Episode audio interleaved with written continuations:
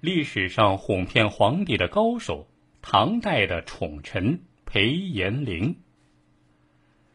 在中国封建社会啊，因为这个皇帝都喜欢听好话嘛，久而久之，报喜不报忧就成了下面大臣们的职业习惯。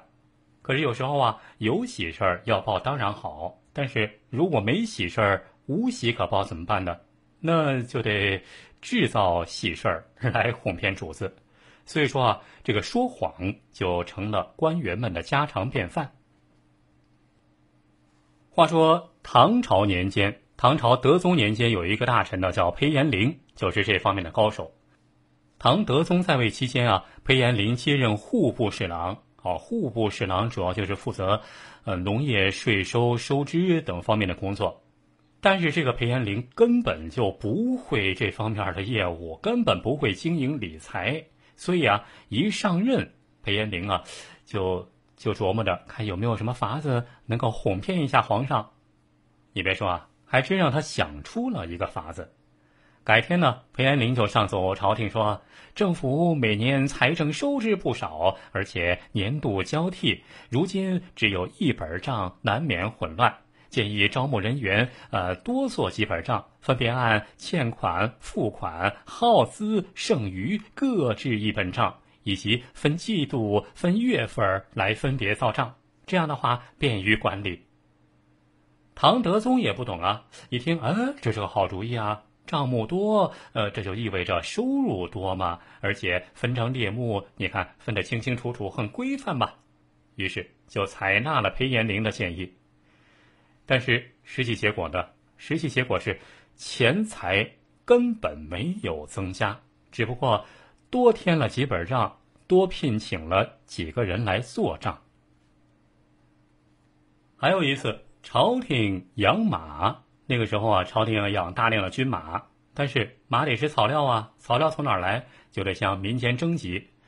当时啊，朝中宰相等人建议说，如果要征集这么多粮草，需要花费大量的时间人力，而且现在季节正是冬季，这个交通不便啊。如果用船的话，也已经结冰了，船运也不行。如果费力去调集的话，恐怕会妨碍民间生产。倒不如让各地分别储存一些粮草，等到需要的时候再随时调用。这时候啊。裴延龄就上奏说：“这个冬天的马适合在马廊中喂养，夏天则适合在野外放牧。臣近日一直暗中查访，得知长安、咸阳两地交界处有一片数百顷的大草原，正好适合放马，而且此处距离京城不远，和在马棚中喂养没有什么差别。”皇帝一听啊，非常高兴。就对宰相说：“啊，就这样办吧。”宰相知道裴延龄这小子能忽悠，就说：“恐怕没有这回事儿吧？我怎么没听说有那么大一片草原呢？”德宗不信，特地派人去调查。这官员到了地方一看，嗨呀，哪有什么大草原呢？只不过就是一块小湿地，占地还不到几米，跟现在街上的街心花园差不多。那。能喂几匹马呀？唐德宗十年，德宗皇帝想制造一座佛祠啊，神龙佛祠需要五十尺的木材。这时候，裴延龄就上奏说：“臣近日暗访得知，同州一地专产高大木材，一棵足足有八十尺。”德宗很质疑啊，不会吧？从玄宗开元年间到现在，所修宫殿用的木材都是要从很远的地方运来。同州距离这儿这么近，从来没有听说过能产这么粗的木头啊！裴延龄这时候说话了：“皇上，这好木头只有遇到好皇帝才能长得出来。这开元年间、天宝年间没有，那是那是因为没有明君。”现在有，说明现在的皇帝您是明君。这一席话呀，把唐德宗给吹捧的高高兴兴啊，简直捧得比开元盛世的唐玄宗还盛名，顿时是龙颜大悦。对裴延龄的信口雌黄，当时很多人都看不下去，当时就有人指责他愚弄朝廷啊，包括当时的宰相。宰相就对皇帝说：“说这个裴延龄是不可用的淡忘小人。昔日赵高指鹿为马，而这个裴延龄是把有说成没有，把没有说成有。可是胡说八道的裴延龄啊，照旧是依然撒谎拍马，悠哉悠哉。如果不是他运气不好，呃，没活太长的寿命，早早的就去世了，很有可能到最后能够当上宰相。”相反的，倒是当朝宰相虽然看不惯他，结果反倒惹恼了皇帝，被赶出了首都啊，去做了一个小小的地方官儿。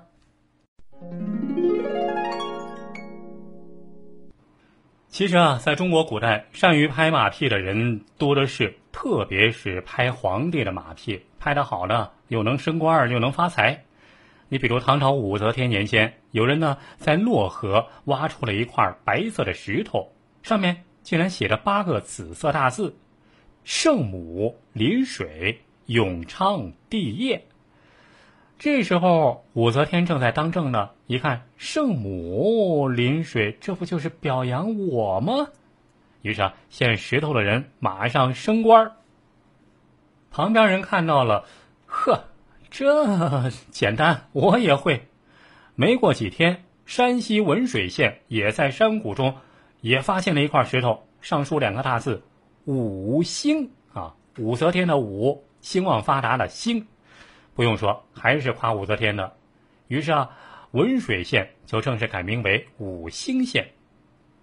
这俩事儿发生以后啊，全国各地就开始纷纷发现石头，上面开始写着各种各样的恭维之词。这石头一多，武则天不信了，那送来就送来吧，反正也不也不奖励了。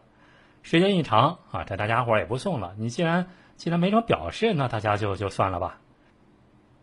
这是因为拍马屁的人呢，都用了同样的方法，是吧？这皇帝觉得你们简直就是在忽悠，这嘉奖肯定没有了，不问罪你，你就谢主隆恩吧。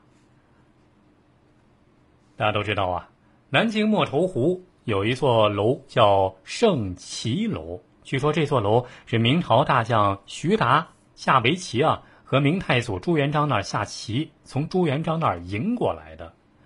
但是父老相传说那盘棋，严格说起来，徐达下输了，因为朱元璋一直占上风，正自个儿美着呢，哎，冷不丁一看，感情人家徐达棋虽然下输了，但是。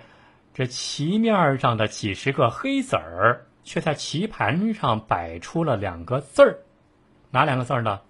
万岁，万岁爷的万岁！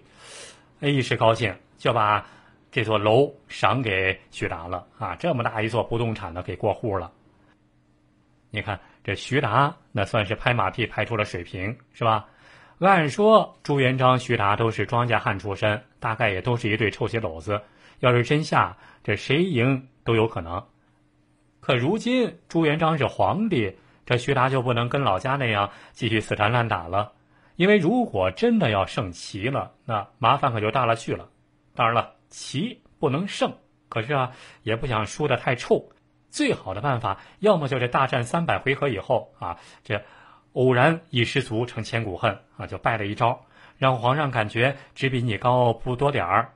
那要么你就学学徐达，来个剑走偏锋，大家都赢，谁也没有输。说实话呀，皇帝不差钱，差的只是面子。你如果有什么能让皇帝长脸的主意啊，就只管往上递，哪怕是馊主意也有好处。隋朝隋文帝的大臣杨素曾经负责修皇家别墅，结果超标了，弄得隋文帝是大发雷霆啊！国家三令五申不让修楼堂广所，你身为政府领导，咋就不听呢？给我回家反省。于是，杨素提心吊胆的回了家，把事儿跟老婆一说，老婆倒乐了。哎，那不是在建办公场所吗？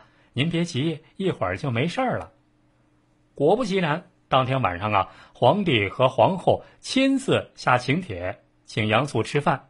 说：“哎，你老杨惦记着给我们老两口造个安闲晚年的安乐窝，这是心里头有朕呐。你看，要是反过来，那可不就麻烦了吗？所以啊，拍马屁只要能够满足别人的面子就好了。